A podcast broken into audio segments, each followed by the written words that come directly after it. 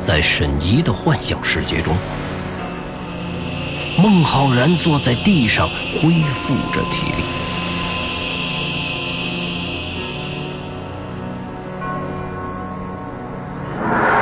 原来，当妹把他制住的时候，他已经想好了，用能量盾包裹自己的全身，抵抗住白剑的侵蚀，等待救援。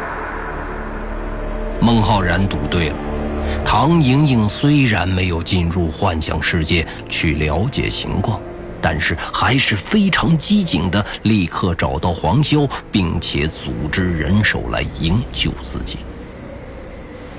孟浩然看到李东海一直站在自己的身边看着自己，被他盯得有点不舒服。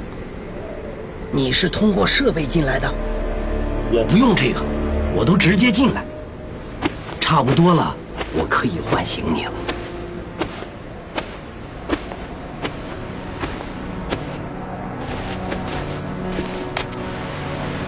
等一下，我们先去帮助黄潇。那鬼女很厉害，我们合力或许能够击败她。孟浩然说着，站了起来。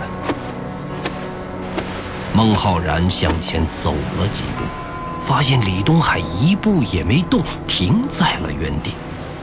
怎么了？我们恐恐怕帮不上什么忙。你说的那个、那个、那那个女鬼太强了，但但但是那个黄潇更强。什么？孟浩然有点不知所以。李东海一脸崇拜的样子，对着孟浩然点了点头：“对对，真的真的太强了。”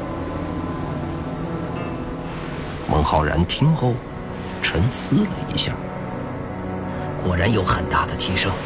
那么我们过去看看吧。”他看了看李东海背着的沈怡，突然发问：“冬青呢？”李东海一脸的疑惑。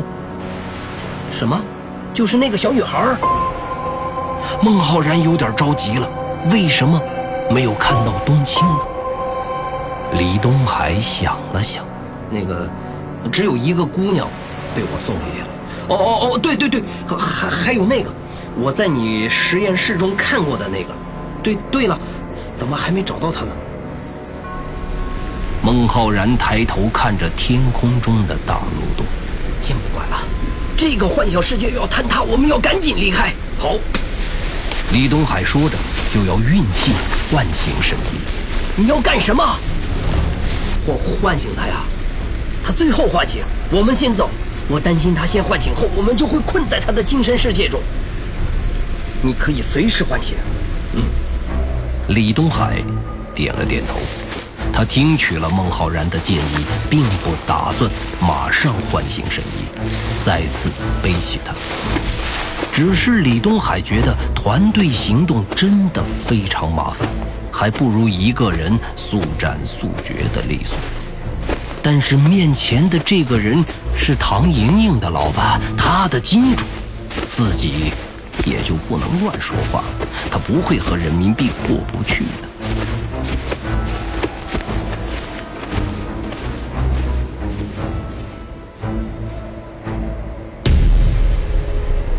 在城市的另一头，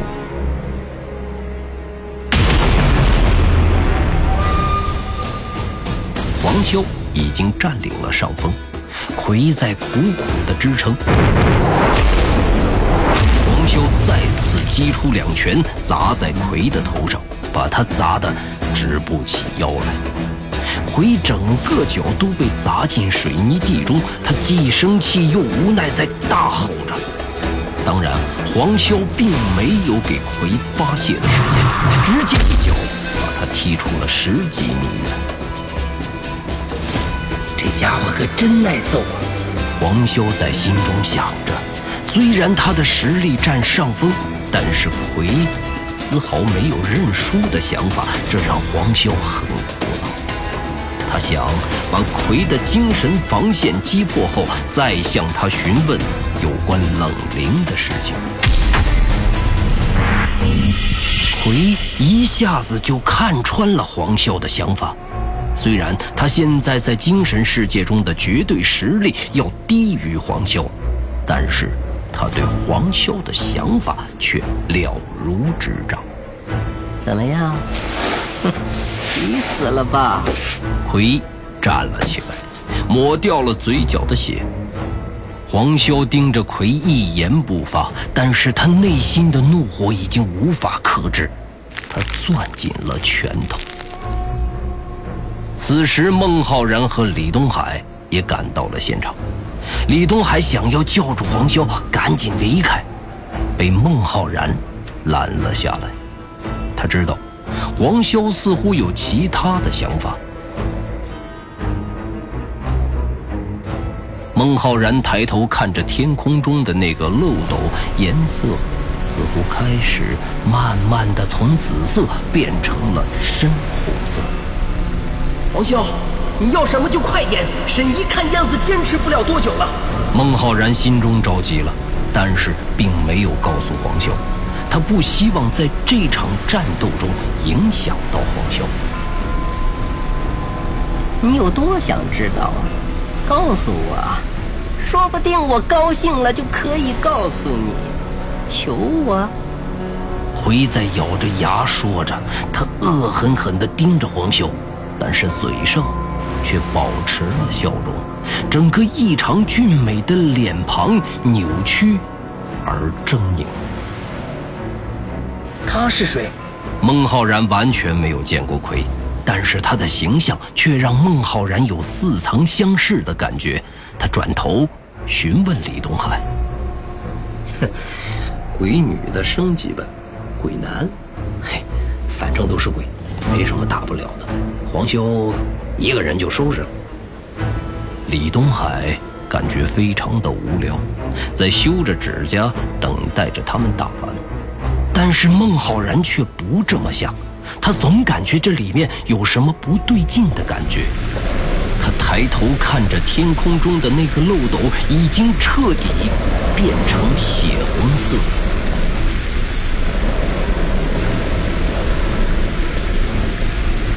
黄修在此刻也注意到了孟浩然和李东海。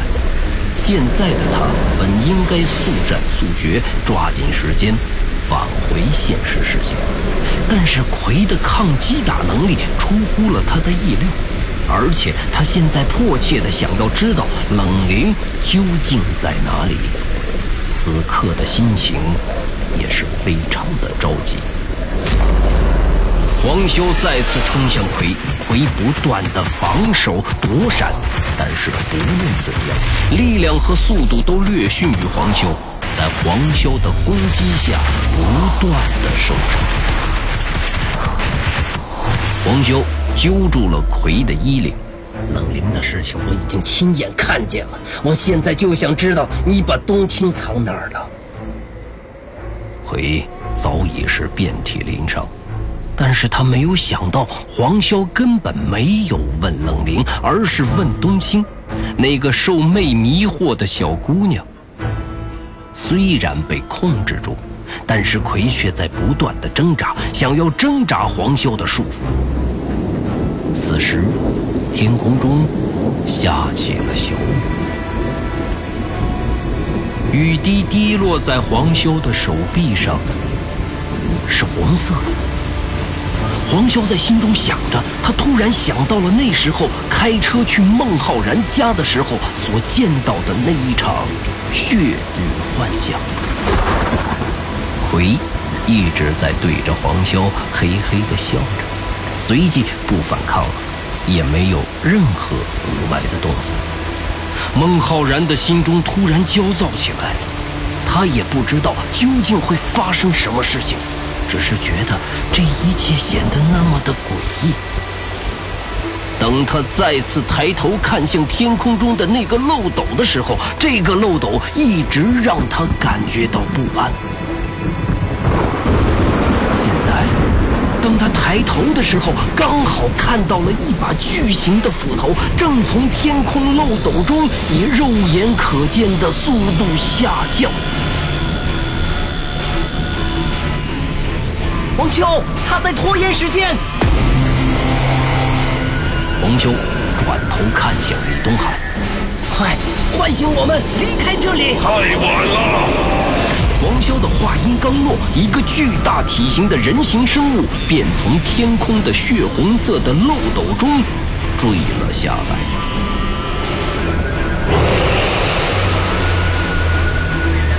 刑天单手手持着巨斧从天空中坠下，对准众人，把巨斧斜扔向他们。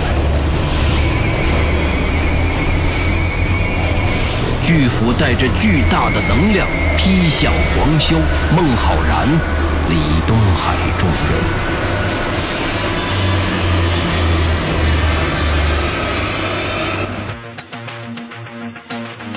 原界一记忆之谈，作者刘昌新，播讲冯维鹏。本作品由刘昌新编剧工作室出品。您现在收听的是第五季第七集。在孟浩然的地下实验室中，雪梨和唐莹莹都在忐忑地等待着众人从精神世界中归来。雪梨一直在默默地祈祷着，她半跪在沈怡和黄修两人的中间，口中念念有词地说着一些祈祷的话。唐莹莹看着雪梨这样不忍心，走过去去扶起雪梨。你要相信黄潇，他会带你妈妈回来的。唐莹莹安慰着。雪梨看着正在昏迷的冬青。可是我在那里并没有见到冬青。你进入过那个世界吗？算是是吧。那个世界好真实，我一度以为那就是我们上辈子所经历的事情。只要是大脑认定的事情都会真实，但是至于先有鸡还是先有蛋，这件事情似乎说不清了。那里真实到让人恐惧。我从那里出来后，很多时间都会分不清楚，现实是哪个。那这是科技的进步，还是人类的灾难？雪梨想到她学习的心理学，在这里边几乎一点用都没有，她根本无法开导自己，他对自己内心的写照和大脑的反应更加的不了解。这个我也不知道。但是目前来看，这项技术能够救人，应该就是好的吧？唐莹莹不会向雪梨透露一丁点儿的原界计划。现在孟浩然的违规操作，擅自带着雪梨进入精神世界，已经是捅了一个大篓子。后面等唤醒沈怡、冬青母女两人后，该怎样去处理善后工作？他还没有想到解决的办法。他现在只求消息能够封锁住，不要被总公司知道他们现在的违规操作。不过一方面，唐莹莹也觉得孟浩然是公司原界计划总实施人的大公子，理应也不会受到什么严厉的惩罚。想到这里，唐莹莹便不再去想。雪梨看到唐莹莹说完话就一直发呆，也不好多问，便保持着这种沉默，等待着众人的苏醒。他内心深处最担心的依旧是冬青，直到他离开精神世界后都没有找到过冬青。正当雪梨和唐莹莹各自思考着心事的时候，沈怡。睁开了双眼，大口喘着气，从座位上摔了下来。这突然的举动吓了雪梨和唐莹莹一跳，两人愣了一下，赶紧上前扶住沈怡。沈怡似乎依旧沉浸在昏迷的痛苦之中，短时间内都没有缓过来。雪梨和唐莹莹又是喂水又是捶背，好一通的折腾，才让沈怡缓过气来。当两人全部的注意力都在沈怡的身上时，他们回过神来，才发现了可怕的一幕：黄修。孟浩然、李东海三人都没有醒来，被刚才沈怡巨大动作的折腾，已经各自分开，依旧在沉睡中。怎么了？雪梨还不明白事情的严重性，唐莹莹却不知道该如何去回答，她紧张得满头是汗。作为精神世界主体的沈怡被唤醒后，跟随进入主体的其他人都应该一同被唤醒啊。但是现在的情况却是三人都没有苏醒，这种情况是唐莹莹第一次遇到。她想到这里，转头看向沈怡，沈怡还在那里哆哆嗦嗦的，一直无法恢复神智。难道他们现在还困在沈怡的大脑中？唐莹莹在心中想着，她不敢说出来。现在哪怕多说一句话，都有可能成为现实。雪梨推了推在一旁呆滞的唐莹莹：“他们怎么了？还不醒过来？是不是设备出问题了？”经雪梨的提醒。唐莹莹一下子反应过来，她赶紧站起来，来到操作台前查看孟浩然的数据。在这里，仅仅只能看到孟浩然一个人的数据，李东海、黄潇都是通过目前他们无法解释的方式进入的，没有办法记录。唐莹莹看着孟浩然的数据依旧稳定。但是波幅却是他从未见过的频率。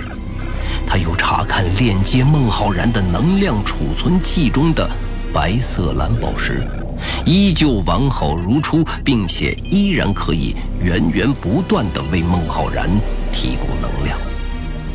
他们应该还在，但是不知道什么原因无法苏醒。我们我们能做什么？我们能做的。只有等待了。唐莹莹把三个人扶起来，安放在座位上，忧心忡忡。